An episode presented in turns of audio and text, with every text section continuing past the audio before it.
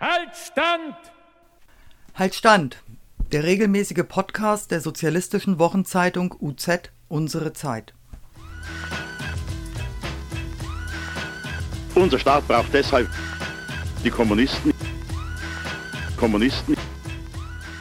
Kommunisten. Herzlich willkommen zum Podcast Halt Stand, dem Podcast der sozialistischen Wochenzeitung Unsere Zeit. Wir sind Sebastian und Michael und wir freuen uns, dass ihr mit dabei seid. Hey Sebastian, es ist Mitte Dezember. Weißt du schon ungefähr, was du schenken willst?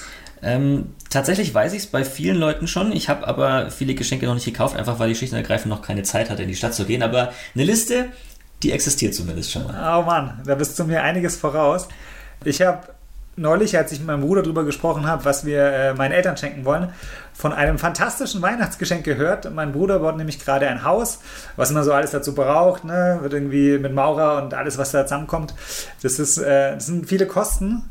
Und das ganz große Geschenk der Bundesrepublik Deutschland an meinen Bruder ist äh, die dreiprozentige Mehrwertsteuersenkung. Das heißt, der spart sich jetzt einfach ein paar tausend Euro und das, obwohl er und seine Frau es überhaupt nicht bräuchten. Also ich meine, klar, voll cool, die 3% sind ein paar tausend Euro, ist ja immer toll, wenn man die sich spart, aber die bräuchten es gar nicht. Die haben beide einen guten Job und haben es eigentlich nicht nötig, da unterstützt zu werden. Und ähm, es gibt ja gleichzeitig sehr, sehr viele Personengruppen, Berufsgruppen, die eine Unterstützung nötig hätten. Ähm, nehmen wir mal zum Beispiel Studenten. Die sind jetzt im zweiten Semester, ähm, in denen sie im Endeffekt keine Einnahmen haben. Die können nicht in der Gastronomie arbeiten, die können nicht im Kino arbeiten, weil schlicht und ergreifend nichts offen hat. Und die Hilfen, die Studenten bekommen sollen, naja, die sind lächerlich gering.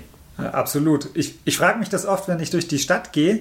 Ähm, zur Arbeit durch, muss ich durch die Innenstadt und was sonst immer zu sehen ist, nämlich irgendwelche äh, Musiker auf ihren Panflöten äh, oder irgendwelche Obdachlose, die sehe ich nicht mehr. Und das wundert mich natürlich auch nicht. Die Innenstädte sind äh, jetzt vielleicht nicht ausgestorben, aber das sind ja viel weniger Leute unterwegs. Und äh, dementsprechend äh, haben die da auch wenig Chance, irgendwie Geld abzugreifen. Also ihr merkt schon, es geht uns heute um das Thema Armut und vor allen Dingen auch um das Thema Armut in Corona-Zeiten. Ähm, ich denke da auch ganz oft an Leute, die eigentlich einen Job haben, der aber ihnen nicht zum Leben reicht. Ähm, Reinigungskräfte bei mir im Büro, ähm, viele sind im Homeoffice, viele Tische sind einfach nicht benutzt, die haben weniger Arbeit und ähm, die müssen dann auch schauen, wo sie bleiben. Viele von denen arbeiten auch schwarz, haben also offiziell keine Arbeit, die sie verlieren könnten und kriegen das eben auch keine Unterstützung. Und damit sehen wir ja schon deutlich, wie wichtig das heutige Thema Armut in Corona-Zeiten ist. Ähm, es hat ganz, ganz viele Aspekte. Heute habe ich in der Tagesschau gelesen, dass 44 Prozent der Deutschen der Meinung sind, dass die Corona-Pandemie negative Auswirkungen auf ihre eigene Psyche hat. Und das ist überhaupt nicht verwunderlich. Also, wenn man mal guckt, wie viele Menschen alleine wohnen, also, glaube ich, knapp unter 50 Prozent sind Single-Haushalte in Deutschland. Und all diese Menschen sind ein Haushalt. Die dürfen sich ja gar nicht mit anderen treffen. Das kommt natürlich darauf an, äh, was das Bundesland für ähm, Hygieneschutzverordnungen erlassen hat. Aber immer dann, wenn es zu einem Lockdown kommt und man keine anderen, äh, keinen, anderen, keinen anderen Haushalt treffen darf, äh, dann sind die alleine. Und Alleinsein tut den Menschen schlecht. Das ist ja äh, vielfach äh, nachgewiesen. Das kann man auch sehen, wenn man sich Jugendliche anguckt, die als Schüler vor allem im Distanzunterricht unterrichtet werden. Und jetzt stellen wir uns mal vor, da ist eine Familie mit mehreren Kindern, die brauchen alle Geräte, also Kamera, Mikrofon und Laptop und die können ja nicht im selben Raum äh, unterrichtet werden. Also das heißt, die bräuchten noch mehrere Räume. Und da sehen wir schon, dass Armut und wie wir die Pandemie und die Situation erleben und gut überleben, ja sehr, sehr vom Geldbeutel abhängen. Das Thema Armut, das hat äh, ganz viele Facetten, das haben wir jetzt schon äh, mehrfach gesehen und deswegen haben wir uns jemanden dazugeholt, äh, der sich mit dem Thema auskennt. Simon Zeise ist heute unser Gast. Er ist Redakteur bei der Jungen Welt und er beschäftigt sich oft mit dem Thema Armut. Deutschlands bekanntester Armutsforscher, Professor Christoph Butterwegge, ist eigentlich auch Deutschlands bekanntester Gegner des bedingungslosen Grundeinkommens. Er unterscheidet relative Armut von absoluter Armut. Warum ist diese Unterscheidung denn so wichtig und warum hat der Begriff Teilhabe am gesellschaftlichen Leben einen so besonderen Stellenwert? Eine Unterscheidung zwischen relativer und absoluter Armut ist insofern schon wichtig, dass man nicht sagen kann, also das ist das, was von den Herrschenden ja einem immer vorgeworfen wird. Ja, man kann ja durchaus auch mit, was weiß ich, 400 Euro im Monat überleben. Ich glaube, es war Sarrazin, der mal so einen Warenkorb zusammengestellt hat, mit dem man ja, doch immer noch wunderbar bei Aldi einkaufen kann und dann seine Familie ernähren kann mit, ja, sagen wir mal, was da halt so zu kaufen gibt, Plastikwurst und dergleichen. Aber wenn man einkommensarm ist, dann hat man äh, weniger Möglichkeiten, am gesellschaftlichen Leben teilzuhaben. Und deswegen ist es ganz wichtig, von relativer Armut zu sprechen. Und die wird ja definiert mit ungefähr 60 Prozent des durchschnittlichen Nettoeinkommens in Deutschland. Und was wir jetzt in der Corona-Krise ja mitbekommen, ist, dass die Armut absoluten Höchststand eingenommen hat. In der letzten Woche hat der Paritätische Gesamtverband die neuesten Zahlen veröffentlicht, wonach jetzt sogar 2,1 Millionen Kinder in Deutschland betroffen sind, in einem Land, wo es eigentlich ziemlich viel Reichtum auch gibt. Diese beiden Themen, also absolute und relative Armut, die haben in der Sprache ihrer Zeit auch Friedrich Engels und Karl Marx schon behandelt.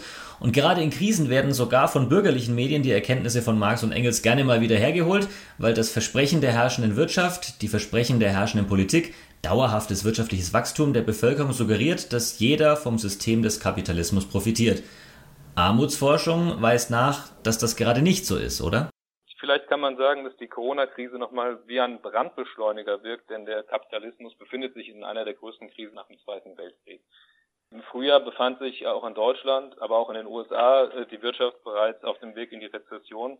Und jetzt erleben wir, dass die Einkommen weit auseinanderklaffen. Der Reichtum hat nochmal zugenommen. In Deutschland leben 2,1 Millionen Millionäre oder lebten so viele Millionäre vor der Krise. Es haben jetzt in der Krise nochmal, haben sich nochmal 58.000 Einkommensmillionäre in Deutschland hinzugesellt. Der DAX ist bei über 13.000 Punkten nahe des Rekordhochs. Milliarden werden, also bis zu 400 Milliarden Euro werden ähm, im Jahr einfach weiter verschenkt von reichen Firmeninhabern. Und gleichzeitig haben wir auf der anderen Seite exorbitante Einkommensverluste hinnehmen müssen. Also wir haben sechs Millionen Kurzarbeiter auf dem Höhepunkt der Krise, besonders Minijobber. Das Umverteilungsinstrument, was unter Schröder eingeführt wurde, einen großen Niedriglohnsektor aufzubauen, davon sind natürlich auch gleich Millionen Leute betroffen worden. Und denen bleibt in der Krise wenig. Also in der Krise hat die Bundesregierung mit ihren Maßnahmen 300 Euro Kinderbonus bereitgestellt. Aber ihnen war ganz wichtig, dass für die unteren Einkommen wenig äh, an Hilfen zur Verfügung gestellt werden. Hartz-IV-Empfänger gehen leer aus und so wird trotz exorbitanten Reichtums ein riesig großer Niedriglohnsektor geschaffen und der wird ausgeweitet. Das ist, glaube ich, das Ziel der Herrscher. Konkret gefragt, wie lässt sich in der Corona-Krise das Anwachsen von Armut beobachten? Na, es gibt da ziemlich detaillierte Zahlen. Wie gesagt, also ich hatte den Paritätischen, der letzte Woche seinen Armutsbericht vorgestellt hatte, gehabt. Das auch mehrere Forschungsinstitute wie das DIW haben da Zahlen vorgelegt. Die Armut unter Rentnern ist seit 2006 um 66 Prozent gestiegen. 15,9 Prozent der Bevölkerung sind mittlerweile in Armut. Das sind 13,2 Millionen Menschen. Also die Armut nimmt drastisch zu und vielleicht sollten wir auch noch mal ein bisschen über die Ursachen, also natürlich die schlechte Bezahlung in den systemrelevanten Berufen ist ja nicht vom Himmel gefallen, sondern da ist das Krankenhaussystem, die Gesundheitsversorgung wurde über Jahrzehnte auf Profit getrimmt und Personal gekürzt die Kassiererin im Einzelhandel ist die Tarifbindung rückläufig und fast nicht mehr vorhanden, so dass wenig Geld bezahlt wird und äh, die Überlastung riesig ist. Die ganzen Mittel zur Unterstützung der lohnabhängigen Klasse, sowas wie also der soziale Wohnungsbau, Investitionen in die Infrastruktur, die öffentliche Hand, ist alles rückläufig. Der Investitionsbedarf liegt bei schätzungsweise 450 Milliarden mittlerweile. Das sind alles Programme, die diesen Umverteilungsmechanismus zugunsten der Reichen natürlich befördern. Zugespitzt könnte man sagen, gibt jede Woche einen Autogipfel. Die Bundeskanzlerin hofiert die Lobbyisten ins Bundeskanzleramt, aber von einem Armutsgipfel war jetzt in der Krise noch nichts zu lesen. Kann man sagen, dass ärmere Menschen härter von der Pandemie betroffen sind? Die Bundesregierung hat sich ja damit gerühmt, dass sie die Mehrwertsteuer gesenkt hat von 19 auf 16 Prozent beziehungsweise von 7 auf 5 Prozent und hat ja da gesagt, das soll ja der Bums in der Krise sein, damit auch die Bezieher niedrigere Einkommen, die breiten Bevölkerungsschichten konsumieren können.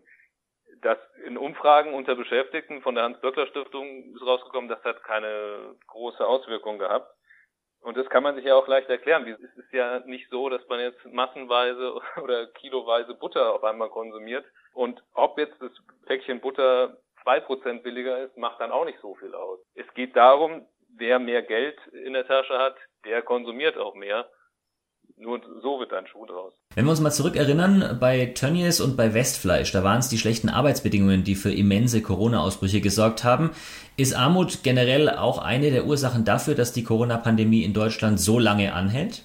Das Coronavirus ist nicht in der Arbeiterklasse in Deutschland äh, geboren worden oder so. Insofern würde ich das nicht sagen. Aber natürlich sind es gibt Zahlen und es ist ja ganz offensichtlich, dass die, die am wenigsten haben, sich auch schlechter gegen die Pandemie schützen können. Die Reichen werden aus Monaco oder ausgeflogen und Arbeiter können darauf nicht zählen, dass sie da jemand kräftig unterstützt. Du hast es angesprochen, also die Arbeitsbedingungen bei Tönnies und Co. Der Regierung scheint es ziemlich egal zu sein. Danke dir, Simon, für deine Antworten. Ähm, das Interview mit Simon haben wir vor einigen Wochen geführt. Mittlerweile gibt es zwar das von ihm angesprochene Arbeitsschutzkontrollgesetz in der Fleischwirtschaft. Ob das allerdings an der prekären Situation der Arbeitnehmer dort was ändern wird, das bezweifeln wir stark. Und neben den vielen Aspekten, die wir jetzt schon gesehen haben, wird es noch eine zweite Runde geben. Im nächsten Jahr werden die kommunalen Haushalte die vielen Mindereinnahmen des Jahres 2020 und der Corona-Pandemie ausgleichen müssen. So wie es gerade ausschaut, wird weder der Bund noch die Länder diese Gelder zur Verfügung stellen. Und das bedeutet Steuererhöhungen für die Menschen, die in der Kommune leben und Schließungen von kommunalen Betrieben. Das kann Kliniken betreffen, Schwimmbäder, Bibliotheken und die Gebührenordnungen werden vermutlich erhöht werden. Es liegt an uns, denn niemand anders wird es tun, auf diese Haushaltsberatungen und Beschlüsse zu schauen und den Protest auf die Straße zu tragen. Wir kommen zum Ende des Podcasts. Wie immer freuen wir uns sehr, wenn ihr uns rückmeldet, ob euch gefallen hat, was ihr als Themenvorschläge habt, was ihr besser machen würdet ähm, oder was man ganz Neues ausprobieren kann. Meldet uns das zurück, entweder per E-Mail an podcast.unsere-zeit.de oder per Facebook, Instagram oder schickt uns eine Taube. Wir würden uns freuen, wenn ihr nächste Woche wieder mit dabei seid, dann bei der letzten Podcast-Ausgabe für dieses Jahr. Es sind dann nur noch ein paar Tage bis Weihnachten und deswegen wird es auch bei uns dann, so viel kann ich schon mal verraten, ein bisschen märchenhaft. Bis dahin, macht's gut. Ciao. Halt Stand! Halt Stand! Der regelmäßige Podcast der sozialistischen Wochenzeitung UZ Unsere Zeit. Unser Staat braucht deshalb die Kommunisten. Kommunisten. Kommunisten.